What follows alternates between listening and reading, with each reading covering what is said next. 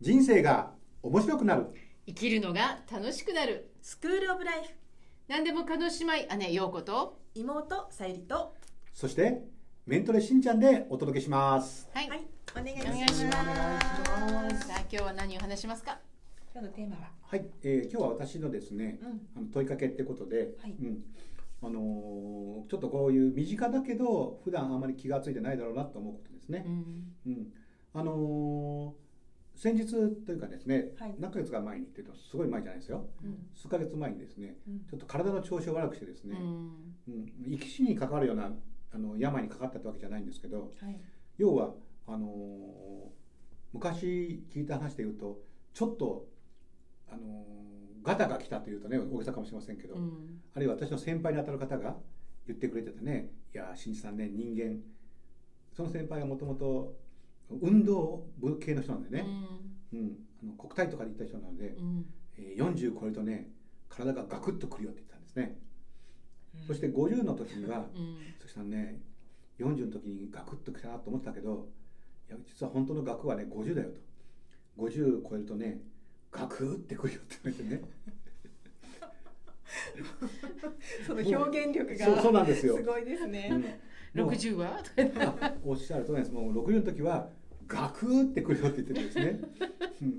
もともと強靭なね鍛え上げられた強靭な体とうん。それを上上回うるん。精神力を持った人ですから、えー。そういうスポーツの競技スポーツの人ですからね、なるほど。うん。でああなるほどそうなんだなと思ってたんですけど、うんあのある意味で、まあ、その何年何年っていうのは人それぞれ違うかもしれませんけどあの体調をちょっとねあの思わしくないとか悪くして、うん。なんかちょっと今一つだなと、うん。っていうことでお医者さんに行ったわけです。はい。ちょっと体調が良くなくてってことでね、うんで当然ながらまあそのその症状というか、ね、お薬をもらってね。うん。でお薬をもらってどうでしょうかって言ったらね、うん。まあ、こういうお薬でこれで治るでしょうってことでね。うん。でお薬もらって1週間ぐらい経ってこう治ってるはずなんですけど、うん。なんかあんまりこう芳しくないというかですねうん。体調ちょっと思わしくないんですけどって言ったらね、まああとは待つしかありませんよみたいなね。待つのかみたいな、はい。うん。で時々なんかちょっとこういうことがあってあその時はね痛み止めを飲みましょうと。ううん。で痛み止めをですね山のようにくれてですね。うん。でまあ僕もねどちらかというとこう我慢強い方なのでうん。こう痛み止め飲むのもなって最初飲んだんですよ。うん。でもね朝昼晩とかね1週間も飲んでると確かあの痛み止めとかの箱には続けて4日以上飲んでもなんとかの時は石にそんなの書いてあるじゃないですか、うん。これねこんなに1週間も飲んでてしかも朝昼晩飲んでてこうご飯食べるために飲んで大丈夫なのかって気がしてきてですね、なのでまあそのいただいた痛み止めは実を言うとあのたくさん家にあるんですけど、あうん、なるほど。そう。ではい。そのうちにですね、うん。こうあそうですね。このどっかでお話をした辰野さん、うん。まあ、いわゆるもう辰野さんというよりむしろその医師としての辰野先生にですねもう体医調が、療専門家ですね。ね、そうですよ。相談したわけだから今一つなんとかってそれはね疲れが溜まってね体がねうん。要するにうん疲労が溜まってるのでと。うん。かつ年齢的にもこうだからうん。無理を重ねてきたんじゃないっていやいやそのまあ無理は重ねてきたと思いますけどみたいな、うん。でも意外となんかねこう丈夫な方だと思ってたらいやそれは違いますと、溜まってきたものがうんちゃらかんちゃらで。でも先生から薬もらってこうでそれは対照的なものですよって言われてね、うん。まあ、あのそういうやり取りではね群の音も出ないじゃないですか、うん。まあ専門家ですからね。向こうは専門家で。医療従事者ですよそしてとてつもない経験を持った人ですから、ということで、うん。あの山梨に行くっていうわけにもいかないので、うん。ということでね都内のそういう総合医療とかですね、ホリスティック医療のことをやってる先生を紹介していただいてですね、行ってみたわけです、まあ、その方はあの途中までは一般的な医療をやっておられて途中からあの医療の中に漢方を導入されて、はいはいはい。うん。自己中的なものとかあの要するに自分の健康とか健全性を高めようっていうことでね、やっててまあ面白かったのはですねうん。そこに行くわけですよ。うん。そうするとはい。あのお医者さんが来てるんですね。うん。うん。患者患者として。患者さんとして来てるで、ええ。普通は鈴木さんと呼ぶじゃないですか、うん。そうするとね 山本先生山本先生あ今日も医者だよなとか言って声が聞こえてるその人。え先生のそれで今度はなんか田中ああ田中先生って今日は医者ばっかだなとか言って。え。え白い。じゃああのほんあの医療の専門家が信頼するそうですそうです。ところってことですね。特にそこではこう健康力を上げるとかね健康力を戻すって感じかな、だから漢方の調合とかねうん。やってこられてて。で僕もねだからそこでねうん。こう漢方を調合調合してもらったわけです。うんうん。そしたら確かそうだなうちの父親も50代ぐらいからねはい。三重県にいる頃ですけどえ漢方薬というやつを飲んでたなとでうん。へえ。何回かうん。父親のあの外出に付き合って、うん。あの三重県の松阪市っていうね牛で有名なところです牛ね、肉が美味しいとこですね。そうそう。あそこに行ってその漢方薬屋さんであの親父がなんか漢方を買ってるのを見てたなと。でその時漢方の先生に「うちの息子はどうだい?」とか言ったらね覚えてないんですけどはいこの子は何たらで何とかって言ってて何やらこうバランスを整えるためのねうん何とかした方がいいみたいなこと確かに言われたこともあるなとかね。うんで液体だったか固体だったか忘れちゃいましたけどうん。その親父がそこでですねじゃあそのこいこいつの分もってことでうん。何やらこういうの買ってもらってですね、いくつの時ですか？それ小学校のね5年生とかだと思います。56年と思いますね。うちはもともとあの祖母、まあ、あのおばあちゃんもですね私が例えば熱が出たりとかお腹痛くなると、うん。じゃあ行こうってことでねうん。あの鍼灸師のところに連れて行かれて、へえ珍しいですね。まあ、ばあちゃんはそういうの好きな人だったので、うんなのでお腹痛いって言うとあのなんかお腹痛いのになんかね顔だとか頭まで針打たれてこう針だらけになってたっていう。う、んうんうん。そういうのがあるのでね。お腹が痛いからお腹だけってことじゃうん。ないってことですよね。うんだから行くとどこ打たれるか分からない。のでそれが多分結構面白くてですね、うん。あの今日は顔かなとか。へでへ足とかに打たれてるとねうん。こう金属の棒に入ったやつの中にこう針が入ってて。シュンって抜くとねこうピヨヨヨヨンってなってるのが楽しくてね子供はいの中ではいはいはいはい。はい。もっと打ってほしトントントいなみたいな。ンってやってね。うん入れてね。そうそう。なんかこうなんかななんとも言えないこう感じがあって、うんなるほど。いっぱい打ってもらったとか楽しい気がしたんだけど、いっぱい打ってくれないんですけどね、そんなあの東洋への医学も取り入れる過程で育ったしんちゃんですけどご自分の体の声は聞いているんでしょうか？いやそうなんですよ。聞いていたんでしょうかっていうところが、そのね、うん。最初に言われたその辰野さんにも言われて、その総合医療の先生にも言われてですね、うん。長年の疲れが溜まっているんだと。うん。で、う気がつかないですよそんなの。うん。だって普通にご飯食べてるしあのお出かけもしてるし。それは疲れてるっていう自覚がなかったそうなんですよ、ううん。うんでまあたまにね、うん。あの前職にいる頃も、うん。うんとあの3年にそうでからすよ3年から4年ぐらいに1回ね倒れて入院してたんですけど。入院するまであのなんていう休まないというか自覚がないです。ないんですだから突然なんかちょっと熱っぽいなと思ってね。あのもういつも行くとこなんで正常にあるんですけどうん。あのちょっとなんか具合が悪い気がするんでって言うと熱測るとうん。なんか39度南部とかね。うん。えでちょっと向こうの部屋で入院しましょうみたいになって、まあ、検査入院だと思うんですけど、うん。なんかこう一説によるとあのイントゥイターというフィルターをよく使う方あまああのね NLP ではメタプログラムもしかすると MBTI というのを学んだ方もあねはいはい、あの馴染みがあるかまあ、もし要するにあれませんけれどのその人の認識のパターンみたいなもんですよね。そうですね、うん。物事の捉え方のパターンで、うん。まあこうざっくりと直感的に感覚、うん。感覚っていうのはその五感ベースじゃない方の方ですよね。直感的に、ひらめいたみたいなね、はい。はい。うん情報処理をする。人は？は体の不調に気づきにくい気づきにくいですか？私そうかも。あのだからセンシングのね、うん五感ベースで情報処理しないから、っうんていうのはなんかそうですよね。文献で読んだかなんか先生に教わったかっていう覚えがあります。センサリーベースの人はね、うん。だからあのちょっとだけねあのスポーツ選手とか、ああいうなんだっけなあの競技スポーツやってる人たちのうん。世界にかかったことありますけど、うん。彼らのそのセンシングセンサリーベースの感覚はものすごいですからね。あそうですか、ちょっとしたなんか感覚とか内臓感覚内臓感覚、まあ、うん筋肉感覚とか、筋肉ね張りとかね。うん。下手したらあの陽子姉さんと僕だったらうん。俗に言う例えば大谷が肩の張りを訴えてうんうんうん。とかあるじゃないですか、うんうん。気がつかずに投げてるかもしれません。そのパターンですねね。私の場合は、我々ね、の場合肩肩が痛くなって、うんうん。肩痛いんだけどみたいなね。なってからこれで凝ってないって言うんですかみたいなのはよく言われますよですよね。えこれマシだと思います？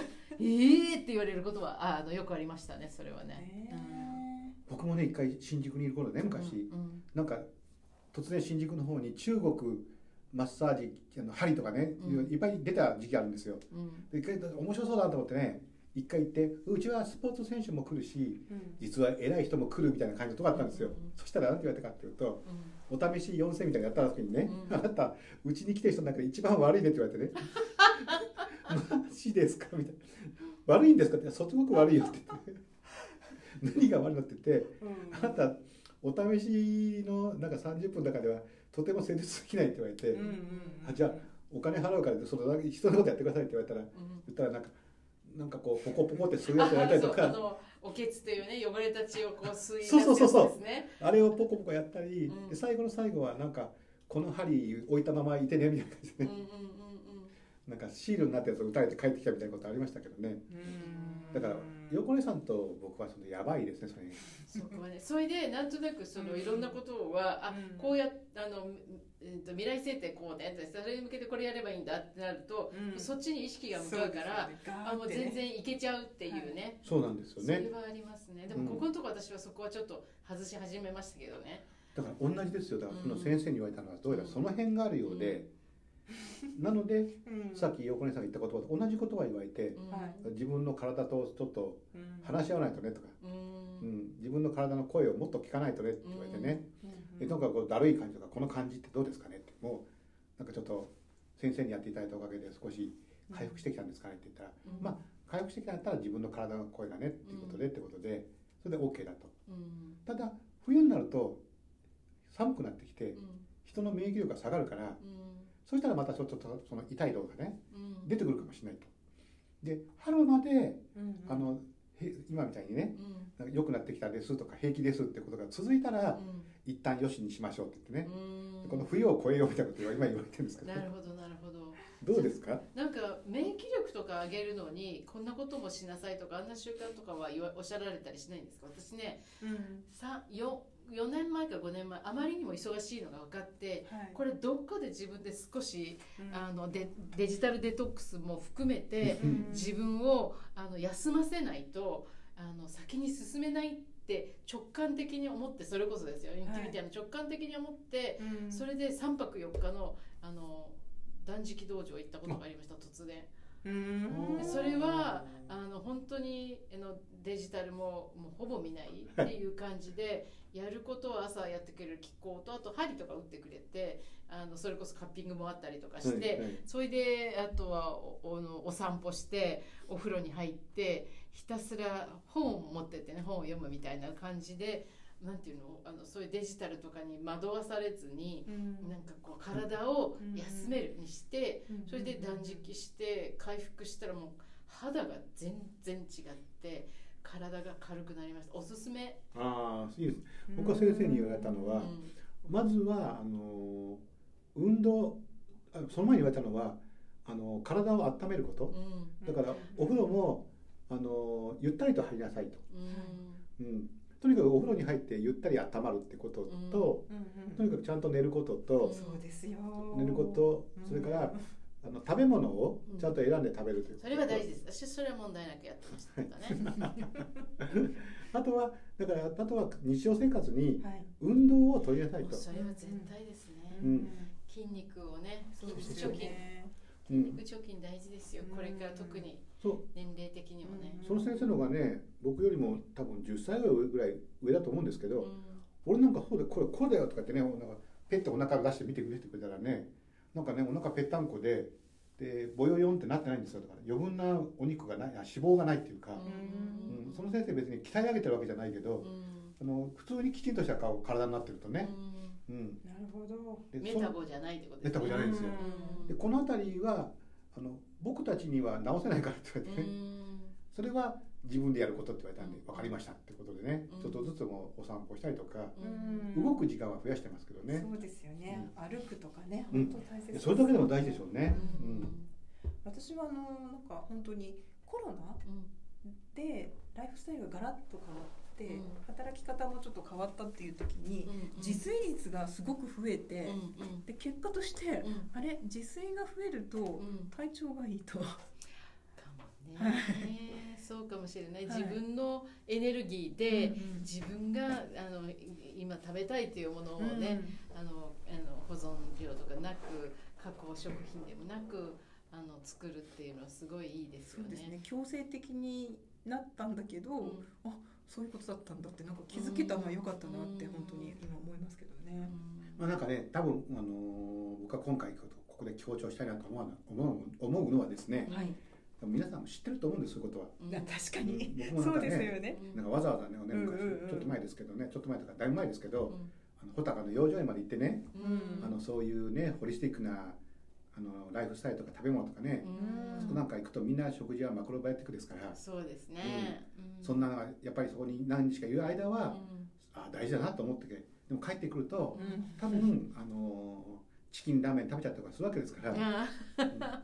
ということは大事なことは、はい、その先生に言われたように自分の体と話し合ってるとか、うん、頭の中じゃなくて、自分の体と話し合ってるとか、そうですね、リズ・ブルボーさんっていうね人のね、体の声を聞きなさいって本もありますけど、あの体の声をただ聞くというよりむしろ積極的に話し合って、一緒に付き合ってこう暮らしていくっていうライフスタイルはやっぱり根本的にこう変えていくことが大切かなと思ったので。そうですね、それこそ今のライフスタイルは不健全に簡単になれるライフスタイルなので、ね、あの 夜遅くまで起きてるデジタルで目使いまくる、ね、あのコンビニに行けばですね、うん、いろんなものが入っている、うん、自然じゃないいろんなものが入ってる加工食品が山のようにあったりもしまして、それを食べちゃったりとかね、まあ、たまにはいいかもしれないけど、日常的にはもっとなんかね、あの体に優しい健全な自然なものを、あのエネルギーですからね。これ食べたものが体になってそれで生きてるわけなので。そうですよね、うん、何欲しいっていうのを、うん、いやあの今あのうちの娘なんか赤ちゃんの時に、うん、えー、っと病気はあんまりしなかったんだけど、はい、熱を出す2週間前からすごい食べ始めるんですよ。様子を見ていると。それで病気になった、まあ、こんなちっちゃいからですから4キロ5キロ6キロのね、それで痩せると思いっきり痩せるわけですけれども、ちゃんと食べて準備をしてからなんか熱になるみたいなのがね、あ。りましたよ。なんかすごいそこがね、動物的だなと思ってなんかそのそこまでいかなくともね、なんかこう自分が今食べたいのかやめた方がいいのか目だけで食べてるのかとかいうのはないように。あのよな何かのストレスを紛らわすために食べたりしないようにとかっていうのもね大事なことですね。ねうん、でもな本当にだからこそね、常に自分の体の声を聞いて話し合いながら、はい、あのどうしても頭優先の世の中だから、これやっとく必要あると思いますその春に向かってね。はい、そうしましょう。冬の間も健全に。そうですね。やっていきたいと思います。はい。はい、えー、ね、今回の今日のスクールオブライフはいかがでしたか？あなたが楽しんだ分だけ豊かな毎日が訪れます。あなたのグッドライフにお役に立てれば幸いです。あれ？だって。それでは次回のお楽しみに。何が起きたんでしょうか。しんちゃん。バイバイ。またね